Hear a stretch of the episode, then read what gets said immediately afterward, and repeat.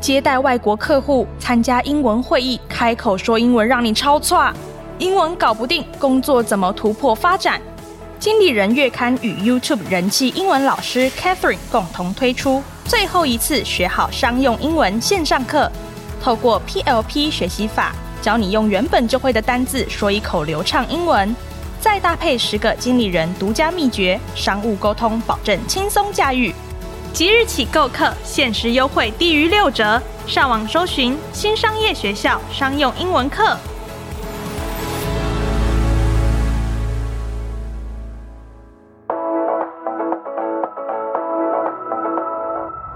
新商业学校上课喽！职场来一课，用学习打造更好的自己。三十分钟随听即用，让我们一起成为职场的抢手人才。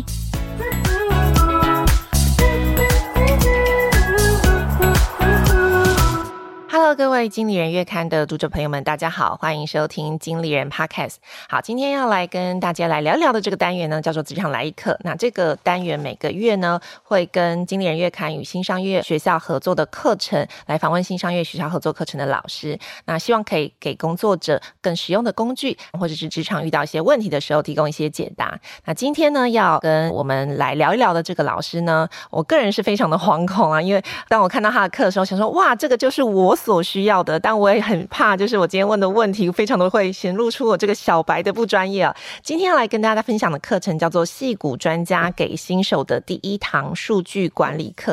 那我们邀请的呢是管启毅老师来跟大家分享。我们先请老师跟我们的听众朋友打个招呼吧。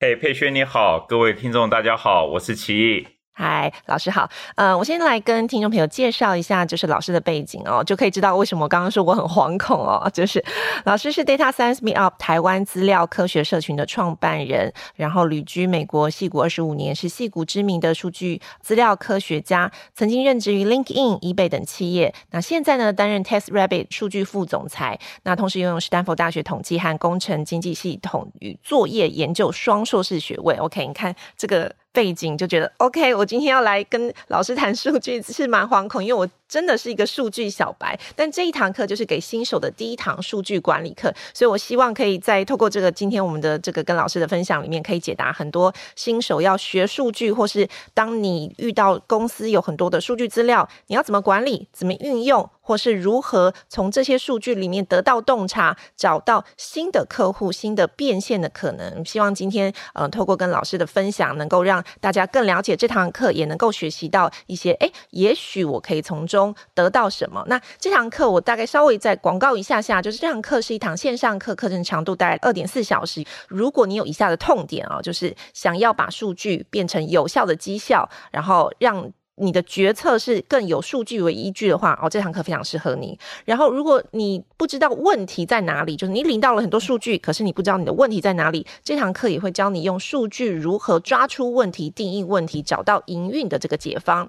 还有就是，呃，我相信很多人呃现在可能会有的困扰，就是我怎么样经营所谓的第一方数据，从数据里面如何听见客户的声音，找到所谓的 VOC 价值。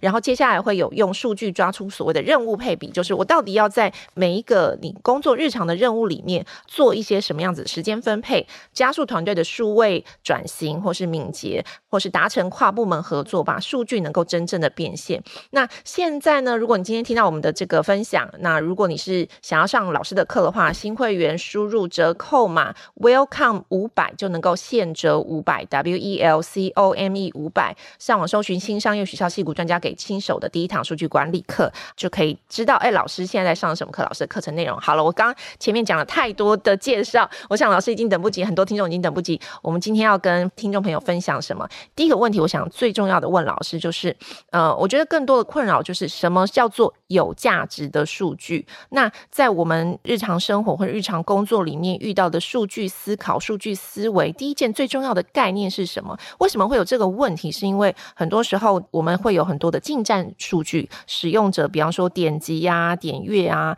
然后我有很多很多的资料，但是我要怎么在这个茫茫的数据海里面发现说，哦，这件事情是有价值的，这件事情是还好，其实它是一个 garbage，我们叫做 garbage in garbage out，就是有个这个概念。我想先请老师给我们定义最重要的这个数据管理的这个核心思维。呀，谢谢佩萱，这其实是非常非常有意思的问题，而且事实上，这不是只有从你的角度是一个很新鲜的问题。事实上，很多在做资料科学，甚至在企业里面工作超过十年，一样是会有同样的问题。那在多年来，我一直不断的在在强调一些数据的重要性，数据思维的重要性。大家要思考一下，数据本身，数据本身，它事实上是没有价值的。OK，这是什么意思？数据它对于任何的公司都是一个成本的负担。你试想一下，我们现在讲的 Cloud Solution，它要去买 Data Warehouse 去把它都资料存起来。数据本身它就是一个 Storage，就是一些的数据累积在那边。就好像你脚踩一大堆原油，请问原油可不可以拿来加油？不能，它要经过不断的提炼，才有办法成为有价值的。石油、高级汽油、柴油，whatever。那其实你可以思考一下，数据其实就是所谓的原油。那原油还要去经过开采、经过运输，才会到到台湾，才有原油。但它要经过精炼，才会变成我们可以家家户户可以用的汽油。那其实数据到变成有效利用的资料，它中间这就是所谓的，就好像跟炼油的经验一样。我们怎么样做转换？我们怎么样可以达到好的商业目标？那其实就是有要有一个目的啊。今天原油为什么会产生价值？因为大家知道有这个需求，因为知道可以经过提炼把原油改成汽油，所以他很正确知道他的目标。那为什么很多企业在这里面看不到？哎呀，我做了十年，怎么都没有看到商业价值？因为第一个。不了解商业痛点在哪里，不晓得商业痛点怎么样跟我们数据做连接，所以在这个迷思里面就没办法走出来。第二个，嗯，我们会常常强调的，很多的企业会认为，哎呀，我花了很多钱买 IT，投资 IT，买了很多的这个 data warehouse cloud solution，那我就是我就是投资数据了，投资数据。跟养数据、跟提炼数据是两件事情，所以说在这个里面，我们要去分辨怎么样把数据挖掘出来。那数据挖掘出来，它也用不同的人才去挖。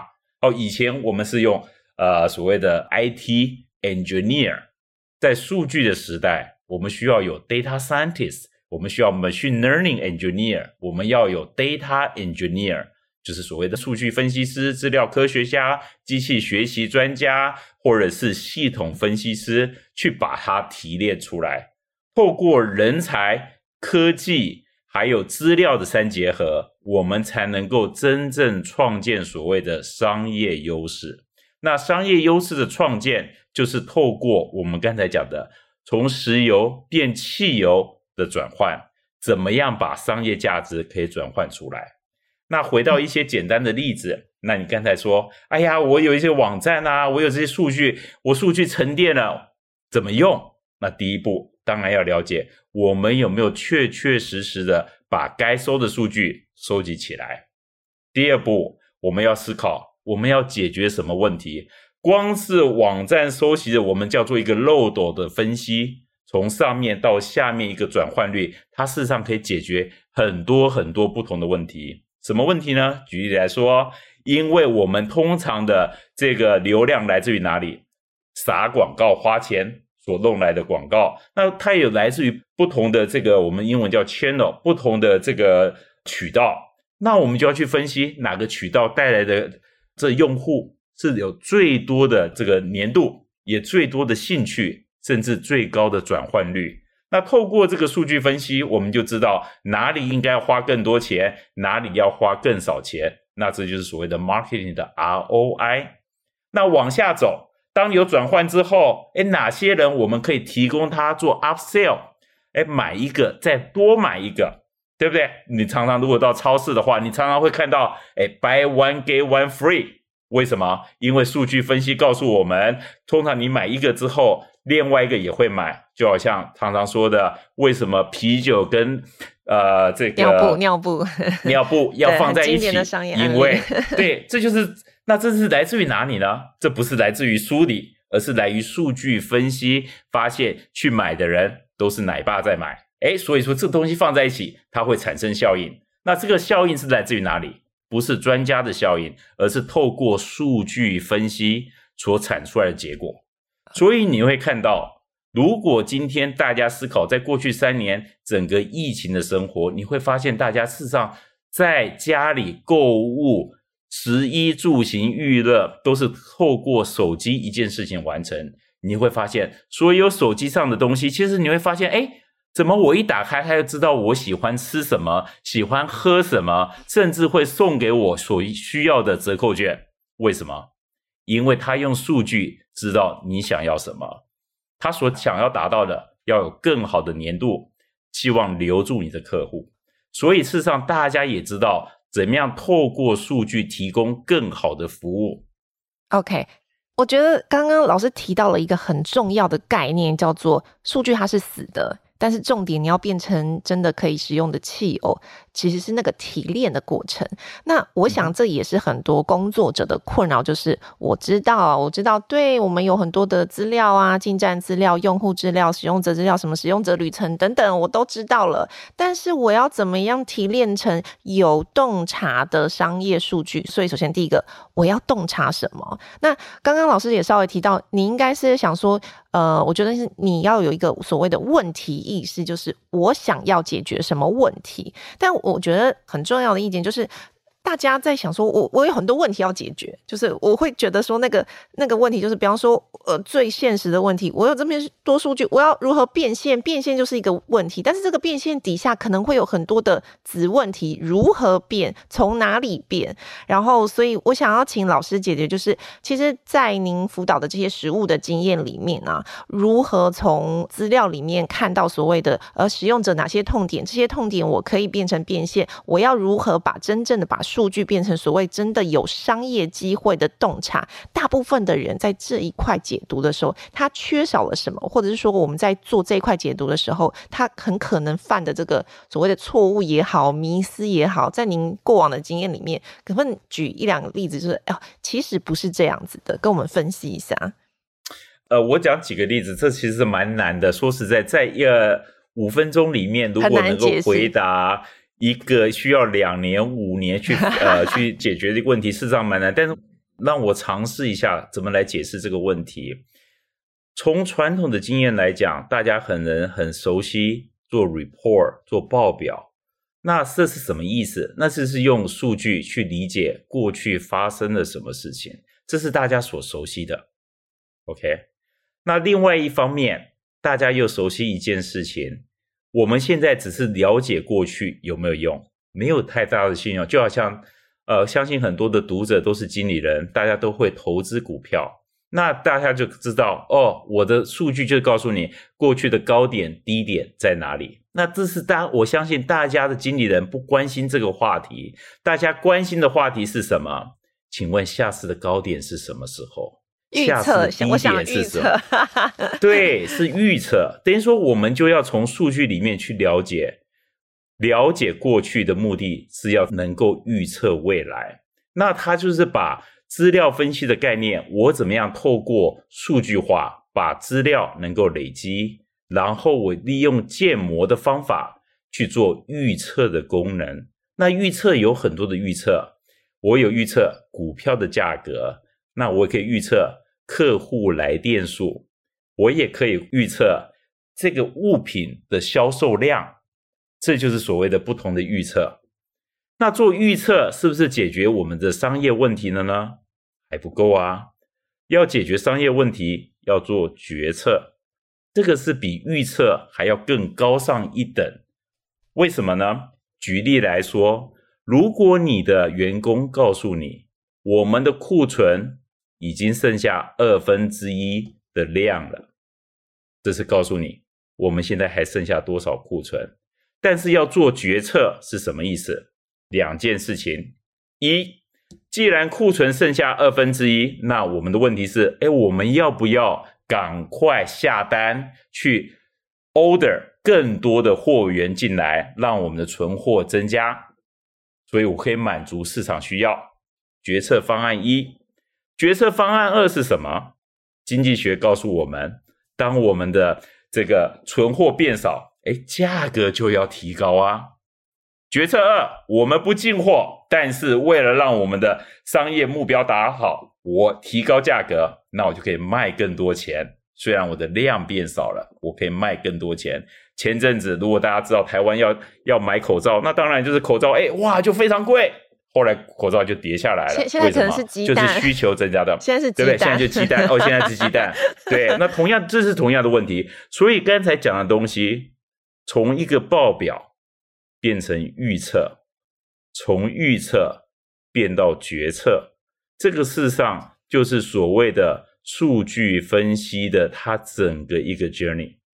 如果要做到你刚才讲的，怎么样拿数据来用，那我们就要了解我们要拿数据来解决什么问题。很多公司在这里有一个迷思，它事实上只把数据分析人才当做做报表而已，他从来没有希望他们授权他们去解决预测问题，甚至不要提到怎么去做决策问题。我们台湾资料科学社群其实一直希望扮演一个角色。帮助企业理解到怎么好好的来掌握数据，好好运用人才，帮助企业加分，帮助他们做更好的决策。用用数据来做决策，对于企业的高管绝对不是陌生的事。像是每一个企业需要决定上千万、上亿的资源的一个决定的时候，他们会花上百万的资源找谁做决策？顾问公司。顾问公司。啊，为什么公司的高管会用顾问公司做决策？因为哦，他知道这个价值非常重要，所以我绝对要花上百万做。但是在大数据资料科学领域是什么意思？我们希望全公司的每个员工都有资源，都有资料做每一个的决策都有。这就是 Big Data 的不同。嗯。让决策普遍化，让资料普遍化，让每一个人都可以像公司的企业高管一样做决策。好，data-driven decision。我觉得这个概念是蛮重要的。不过我们等一下再谈，就所谓的呃，就在讲这个资料科学或是分析数据的人才的时候，我们可以回过头来好好谈人才这一块到底。平常我们要怎么样把这个概念扭转一下？就是说你，你其实每一个人都应该有所谓的数据思维，然后要懂得如何用数据帮你在日常工作中做决策，或是提出决策建议的这个概念。但回过头来，我觉得刚刚呃，齐老师讲的这个分析的方式，就是我觉得蛮重要。在这次的课程里面，我有先呃偷看一下 老师的课程，我觉得这个对我来说是非常受用了，因为老师有提到一个所谓的分析的方式哦，就是。当我们领到了很多使用者的用户资料、数据资料库等等啊，那通常你整理出来，我稍微整理一下。第一个叫做所谓的描述性分析，描述性分析就是你有很多的历史资料，它在你的网站上，它在你的这个平台上面做了什么。那接下来就是。我觉得第二个，刚刚我们提到问题意识，你你要有，比方说像老师刚刚举例的说，哎，我的库存剩一半，好，剩一半，那剩一半的话，我就是那接下来有什么问题是我要加量吗？我要再重新定吗？或者是说我要提高价格吗？嗯，将来如果我不做什么事情，我可能会发生什么事？所以接下来我就开始要判断问题，所谓的预测性分析。接下来就是处方性分析，就是好，就是你有很多的决策选项，但是呢，到底。哪一个决策或哪一个决定可能对公司来说是最好的，是能够得到最多，我们说很现实的钱好了这件事好了啊，所以这个我觉得是更不容易的。那大家其实更想要培养的，我猜会是后面的这个我解读了，但是我其实要怎么从这块解读里面得到更优良的决策这件事情，嗯，我觉得是蛮常见的困扰。那再来，我接下来就要问就是。很可能我的数据，当当我们假设前面的问题稍微整理一下，就是啊、我有很多数据，那我要怎么判断？第二个就是很有可能我的数据是掌握在。别人的手里，比方说，呃，现在很多企业是跟别的电商平台合作啊，售票平台、经销平台。嗯、我不是这个拿到第一手资讯，或者是说，像现在的 cookie 退场，哎，我地方数据的优势已经不在了。那很多品牌啊、企业主、老板都忧虑啊，那我到底要从哪里得到？就是我的得到的数据可能是片面的，是不够的。或者是说，就是我还可以用哪些方式、哪些资料得到所谓的消费者、读者或是使用者的解读？我想先从盘点我的数据怎么来，从哪里来，以及如何得到洞察这件事情来，请老师帮我们解答一下。在解答前，我一定要说一句话，佩轩，你这绝对不是一个小白的问题，这已经是高层次的问题了。OK，啊、uh, 呃，开玩笑归开玩笑，但是这个事实上是很多企业，尤其是。呃，新创企业资源比较缺乏的企业会常常面临的问题。如果大企业通常它会整合的比较好。那当然，呃，因为其实过去三年我会加入很多的美国新创，其实最主要也是想要去设身去经历这样的一个 journey。但是这是非常好问题，但是有几个方法可以做吧？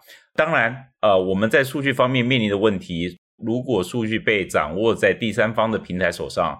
企业通常可以透过所谓的 API 的接口，或者是合作伙伴来获取这样的一个数据。那当然，API 接口要透过公司的工程师怎么去把它打通。那当然，另外一种方法，当然不是透过第三方，而是自己第一方的数据。那事实上，最近呃，我也看到台湾有很多的这些的解决方案，也开始在讨论怎么样经营。自己第一方的数据，企业可以通过所谓的像调查研究啊、订阅型服务啊，或是一些的社交媒体等方式来获得消费者的行为资讯。另外，企业如果要透过这个方向，也可以设置网站追踪工具，例如像 Google Analytics 啊，或是 CDP，呃，就所谓的呃数据中台的方法，来获取有关消费者的行为和使用情况的数据。并且将其他数据能够有效的整合在一起。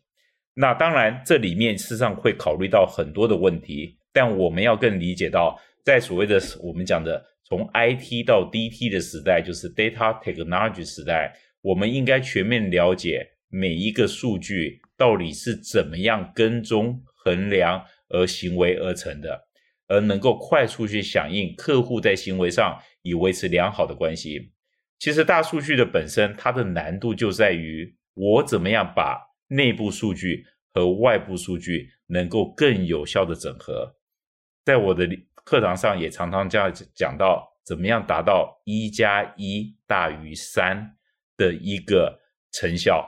因为只有透过这样的内部数据跟外部数据的连接，我们才可以看出更好的我们的用户图谱，或是用。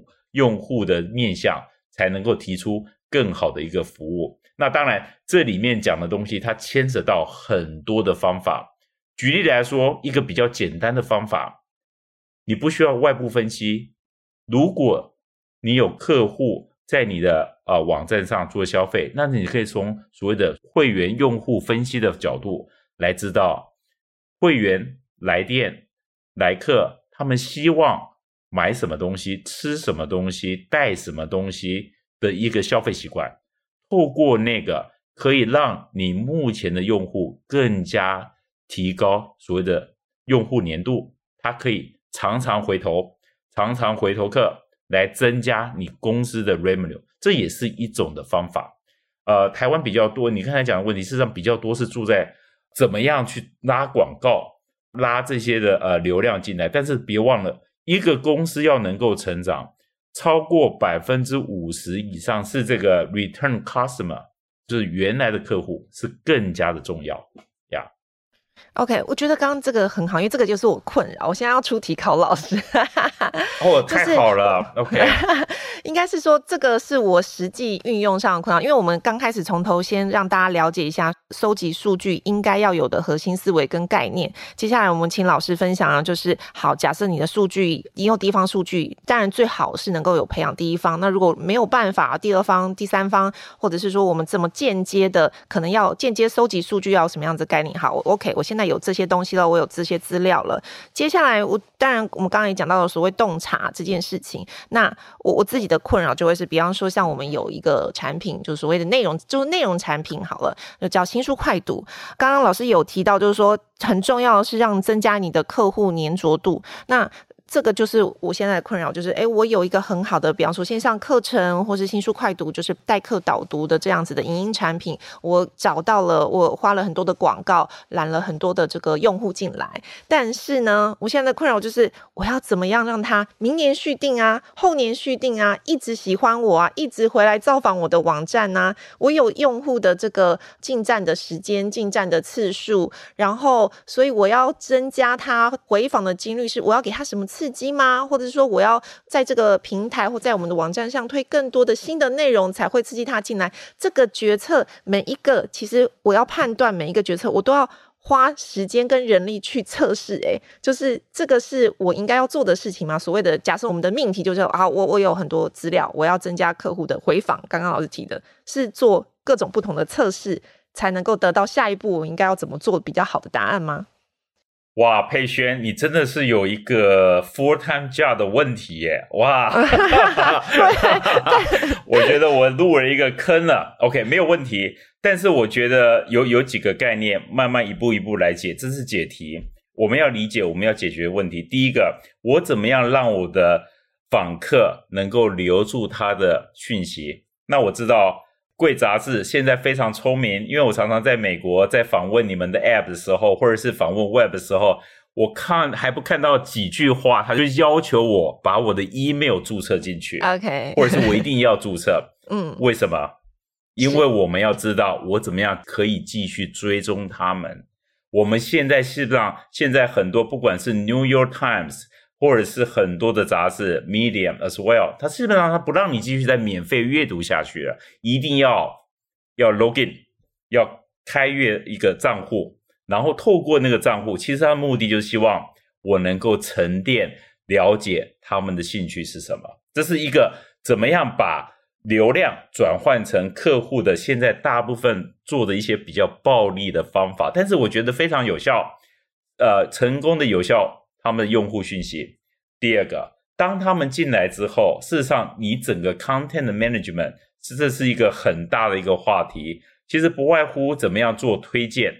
哦，在 LinkedIn 的话，我们做很多的这个推荐 as well。那现在在做推荐上面，它其实不外乎要从 tagging 的角度，每一个文章都要有不同的 tagging。哦，tagging 就是说，哦，这个是关于这个呃新创的，哦，这是关于新创里面的 FinTech。你可能你可能也喜欢，你你读了这篇文章，你可能也喜欢，就是推荐的意思。嗯，啊，没有没有，呃，有了 tagging 之后，就根据你的浏览阅读行为，我们就可以把它串起来。啊串起来是一个人的行为，一个佩萱的行为。如果我们把佩萱、把跟佩萱一、佩萱二、佩萱三，把这些东西聚集起来，一个大数据，那我们就可以从这个数据里面去看，有没有一个一个我们英文叫 pattern，有没有一个模式，它是大家看完文章一会倾向于去念文章二的一个倾向。OK，那这里边我们就可以从这个数据分析里面去找到关联。那这个关联是什么意思呢？如果有这样的关联之后，以后就像刚才你讲的啤酒跟尿布的概念，啤酒尿布放在放在这个零售市场，同样在文章上拿两张文章放在一起，这也是同样的概念。所以说，我们不要从线下到线上，我们就忘记怎么玩这个摆设。怎么摆 assortment？这是同样的概念。其实这其实就是所谓的 market basket analysis。我们可以透过机器学习的方式，把刚才那样的点连起来做分析。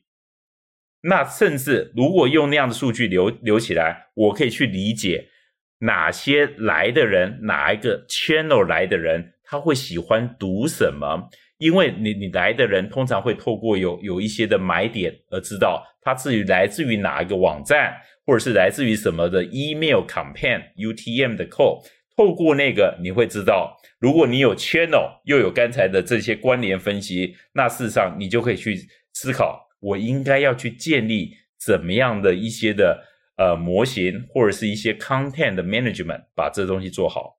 那重点来啦，你怎么样更加正大的粘度？如果你要做呃这个付费用户的话，那不外乎我们怎么样提供一个价值？你怎么知道你提供的文章对他们是有利的？他们怎么愿意花一个月，假设五十二块、九十九块来做订阅服务？那事实上你就要看他他跟你们的 engagement 有没有足够。你可不可以透过 email 去发送给他们？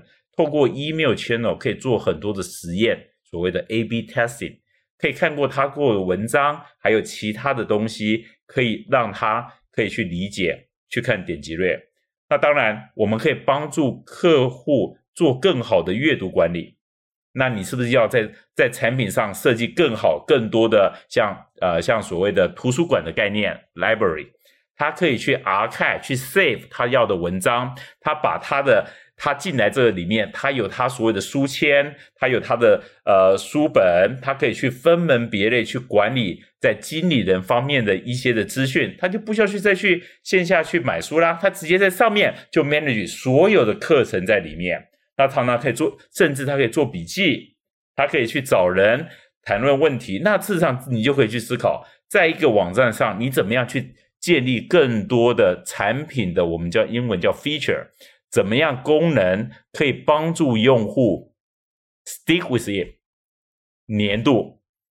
因为当你产生这些功能，它就没有办法离开你的平台，因为所有它的阅读讯息，所有它的笔记讯息，所有它的喜好讯息，全部在你的平台上。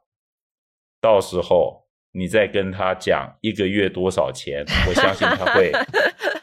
所以前面这些东西要先做好，然后之后最后就嘿嘿嘿来了吧。一个月我们五十二块要不要？九十九块要不要啊？就是我们会提供你 A B C D 更多的功能，这些功能会去你都常常在用，你也很需要用。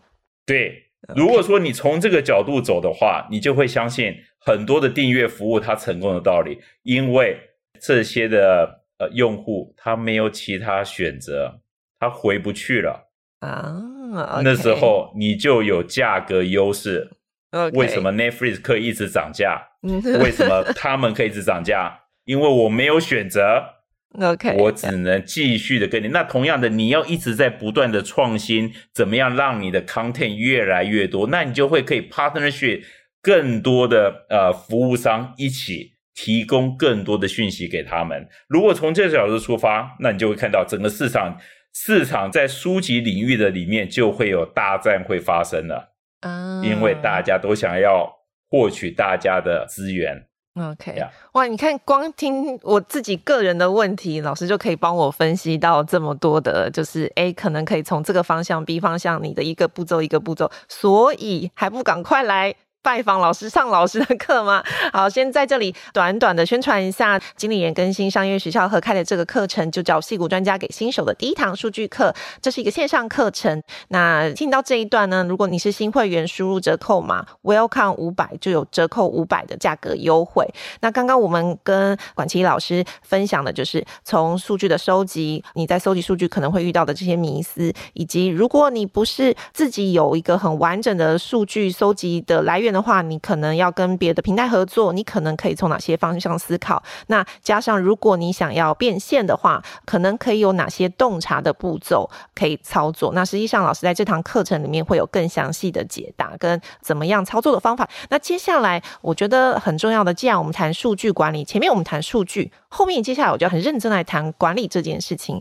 我在老师的课程里面看到了一个点哦，我自己是非常的喜欢，我觉得哇，这个点不是只有运用在数据管理。在你日常的工作的，不管是中阶主管也好，高阶主管也好，它其实是一个很实用的概念或者建议哦。老师在课程里面提到了一件事情，叫做 EOI，就是如何分配公司的资源和时间，然后再辅以数据做决策。你的决策可能是新产品的开发也好，或者是优化公司既有的客户或是服务也好。我想要先请老师来跟我们分享这个要强调的这个 EOI 如何分配、分析数据，或是使用公司的资源和时间。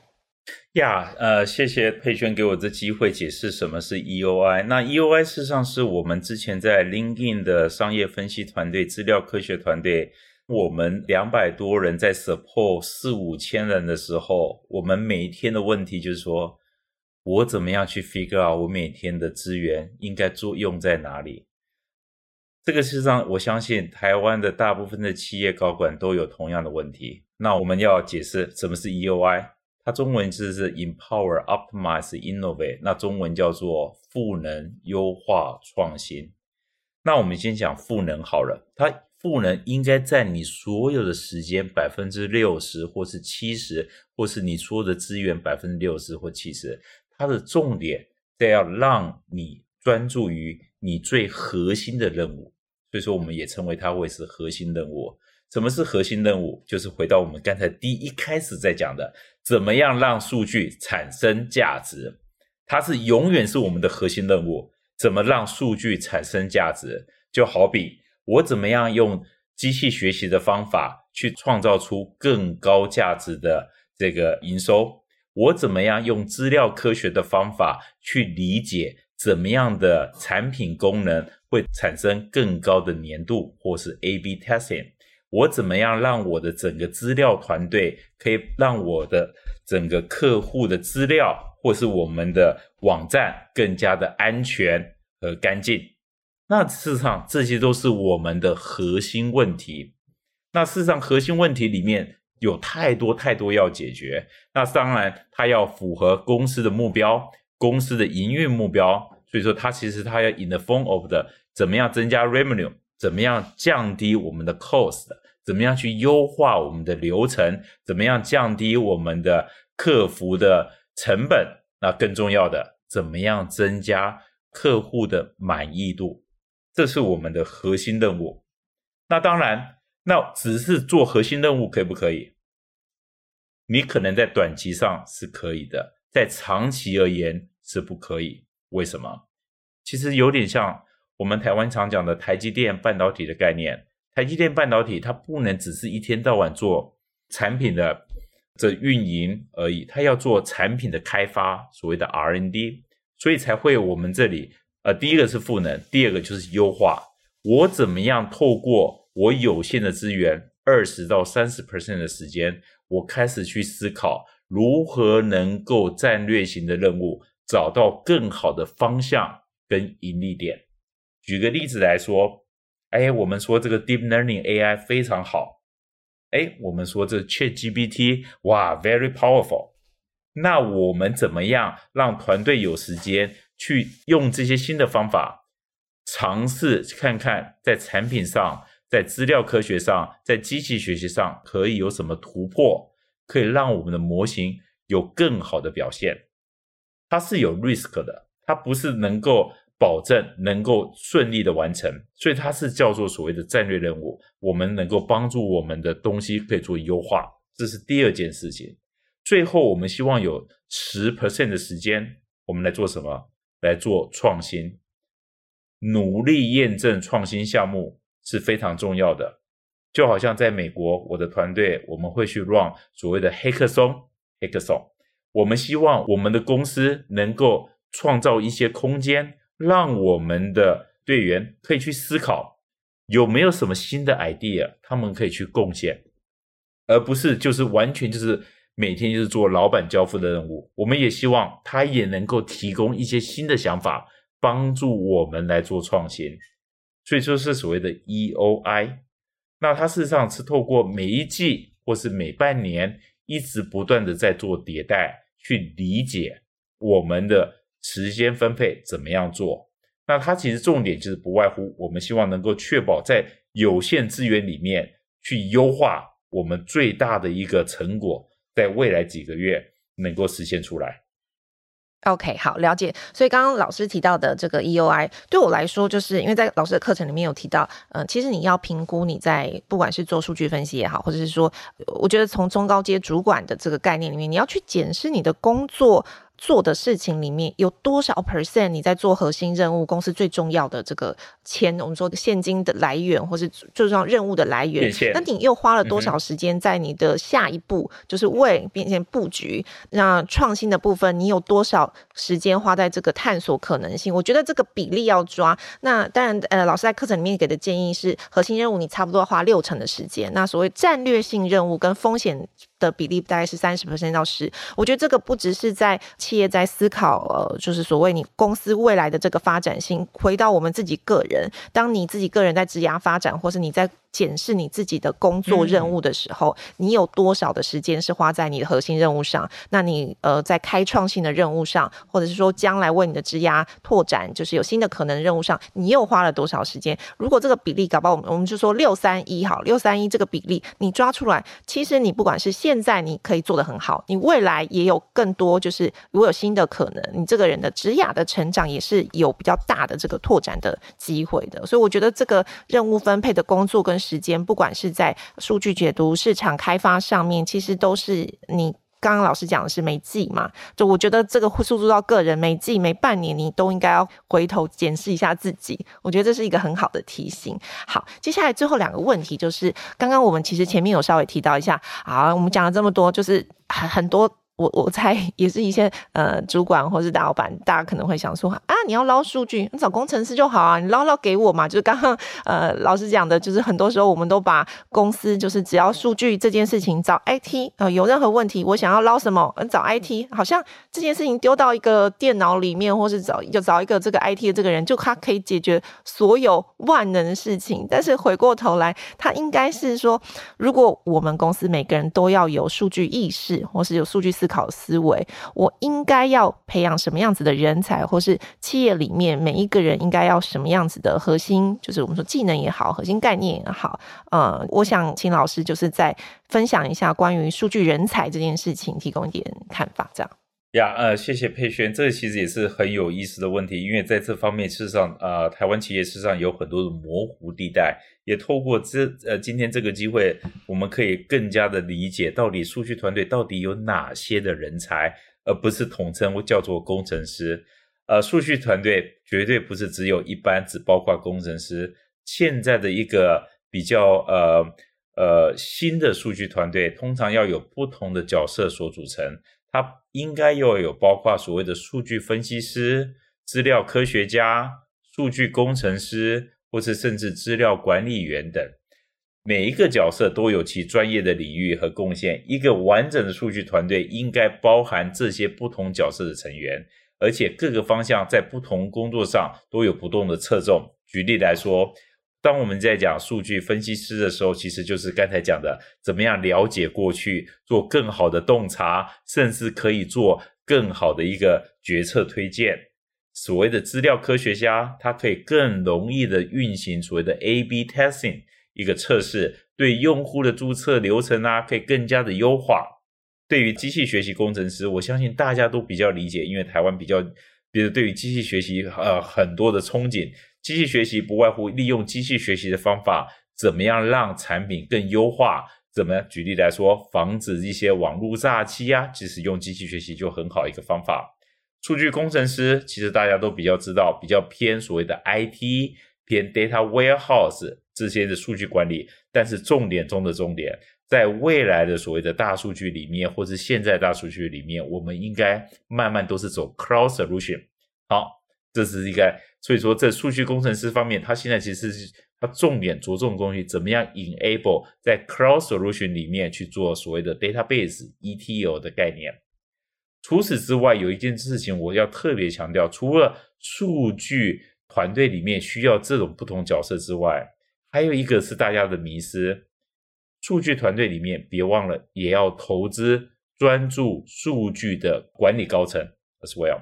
台湾里面事实上有很多企业，数据的高层就是只是在经理级、经理的这个层级就停住了。我希望在未来我们可以看到，像很多的美国企业，像我们公司，我们的数据管理就是在在副总裁的 level，有很多的公司，它甚至在所谓的 Chief Data Officer 的 level。所以说，你可以看出数据管理高层对于数据运营推动，还有数据策略的制定。是非常非常重要的。要做一个一个企业文化，要慢慢转变成数据驱动，它并不是只是一个小小的一个资料团队就可以解决。一个数据高层能够扮演一个非常重要的一个角色。那是不是这些东西，应该是大家应该要去一同来思考、来探索、一起来讨论的一个话题。哎，但是我想问一下老师，就是比方说老师刚刚讲的这些，就是这些人才啊，我一定是要念资讯，一定要念工程，我一定要念这些背景，我才能够养成 这些人才嘛？然后，而且假设我一般是我的中小企业，我可能没办法养成一个这么庞大的 team 呢、啊。那我我如果说我一定要找一个人来管理我的数据，或是两个人、三个人，或者是说我能不能把这个这种技能分散到我们团队各里面？我可能觉得，如果从中小企业食物来说是这是可能的吗？我我也许一个人我就能解决，是还是说这个是一个迷思呢？或者说我一定要有呃资讯背景，我才能够做这些事情呢？哦，那佩轩，我告诉你一个好消息，甚至跟你们刚才的 content management 也一样，是可以小几个人就可以完成的。在过去几年，我在一些新创待过，我也接触很多的新创。在数据的方面的话，事实上我我们讲人数，事实上不用太多。我们可以从三位、从五位开始做起，对，它的重点是怎么样产生 ROI，透过 ROI 来决定我们应该要投资要多少人。那回答你之前第一个问题，它绝对不是所谓只有从呃 computer science background to 切入，数据分析跟资料科学在过去五年、十年我看到的一个市场，它为什么竞争最激烈？好消息告诉你是。各行各业、各种 background 毕业的人，当他在职场上徘徊的时候，大家想到第一份工作就是来当数据分析师。所以其实对，所以其实像我，我也有机会吧？哦，必须的，因为你刚才做这个网站管理，基本上你只要那个做通，我相信你的。你的履历应该会很大的加分。对，念念文组也有机会的意思。哦，太多了，太多了。呃，念文组里面千万不要低估念文组里面，为什么呢？文组里面有所谓的经济分析，有经济学的 background，哦，有统计学的 background，哦，有这些东西，有 MBA 的一个 background。那现在 MBA 在美国里面，事实上 MSBA 是最火热的科系。为什么？念是 Business Analytics，它现在比 MBA 还有更多的学生。在就读，那事实上就告诉你，投入数据分析、资料科学，它事实上它不见得一定是要理工背景的人，它重点的是我们所谓的数据思维 （critical thinking and problem solution）。我们怎么样透过对于数据的理解，那当然要学习一些数据的方法。第二个，我们怎么样学习一些统计的方法？第三个，我们怎么样理解一些的 domain 专业的一些的术语跟知识？就好像你可以有 marketing 的 background，marketing 通常是应该是一个文组的 background，但是你只要加上分析的概念，你就可以当这个市场分析师，你就可以投入这个领域去解决你刚才讲的一些的问题。事实上，在美国，事实上，事实上，市场分析师在解决这些的呃用户管理 CRM 的问题。哦、，OK，好，听起来哦，有机会，有希望。好了，就我觉得刚刚老师的分析其实是提供一些，就是我们在管理上的一些概念跟方法，以及就我们常常遇到，就是哎，是不是我要一个专门的 team 啊？我要投入很多资源啊？然后我的就是我找到人才大概要什么样的背景？我觉得是破除一些迷思啦。那当然，如果更多的这个方法论，或者是说大家想要怎么样更好的 manage 你看到的数据，怎么样做下一步洞察，都在老师的课里面有进一步的解析。最后最后一题，我想要回应刚刚老老师也稍微提到了，就是呃，现在 Chat GPT 很红。好，那我猜可能老师最近也会被问到这个问题。我们现在几乎凡事都可以问 AI 了，就是哎，嗯，AI 你帮我捞一下，就是啊 Chat GPT，我说你帮我捞一下什么什么样的数字。那如果嗯，如果说我要做什么样的开发，你建议我给下一步，它都已经可以做到，就是很及时，也可以很就是我觉得是更人性化的一些互动跟提出建议。那像这样子的时代，我还需要学习数据管理，或者是说像这样子的时代，我如果学数据管理、数据分析，我应该要学什么样的技能，或是我现在的概念，就是要有什么样子的翻转，或是新的，就是这个观念要建立呢？哦，这是非常好的问题，因为我觉得大家要用一个更开放的一个心态，ChatGPT 它可能会是更好的一个工具，更好一个助理的概念来帮助我们。即使有像 ChatGPT 这样一个强大的 AI 的话，学习数据管理仍然是非常重要，因为它只是一个回答一个问题的方法，但是你的数据的底层，ChatGPT 没办法告诉你，ChatGPT 没办法告诉你你的人、你的这些的 member 用户在哪里，你的用户习惯在哪里，这个事实上还是非常重要的，因为数据管理事实上涉及到数据的所谓的质量、准确性、保密性和安全性等这些问题。那这些问题事实上不是 ChatGPT 能够完全解决的。所以说，即使 AI 可以回答你的问题，数据问题的管理还有数据分析的基础知识仍然是不可或缺的。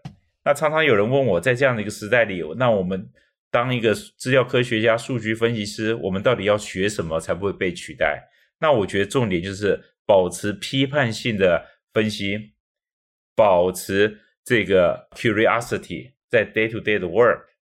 保持学习，用终身学习的心态，这个事实上是三件事情，我分享给很多的学生，还有甚至我的团队。因为这个事实上，在我们现在往前看，我们的时代里面，应该是永远有更新的创新不断的出现。唯一能够保持我们领先的一个方法，就是不断的学习，不断的拥抱新的东西。那这样我们才可以掌控先机，让我们。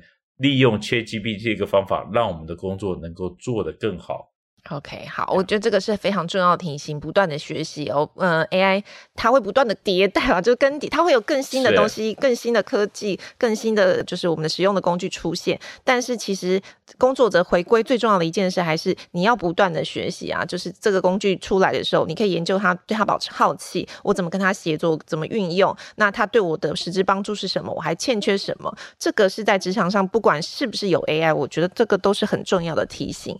好，那今天。职场来一课，跟大家分享的这堂课呢，叫做《戏骨专家给新手的第一堂数据管理课》，是经理人月刊跟新商业学校合作开的一堂线上课。那如果你今天听到我们的分享，嗯、呃，觉得诶想要进一步了解的话，欢迎上网搜寻，或者是点开我们这一集节目下方的资料栏。那这堂课的是一堂线上课，长度大概二点四小时。如果你有以下的困扰，比方说如何把数据变成有效的绩效，或者是说如何用数据来定义。问题找到对的问题，那如何从第一方数据找到客户的声音，找到客户的痛点？那如何从数据中抓出所谓的任务配比？你的工作要如何分配时间？如何找到更精准的决策，让数据能够真正的变现？我觉得这堂课对你来说应该都会有蛮大的帮助。那现在如果你听到我们的资讯，呃，你是新会员的话，输入我们今天提供的折扣码就能够现折五百块。那今天的折扣码提供是 W E L C O M E 五零零，就是 Welcome 五百。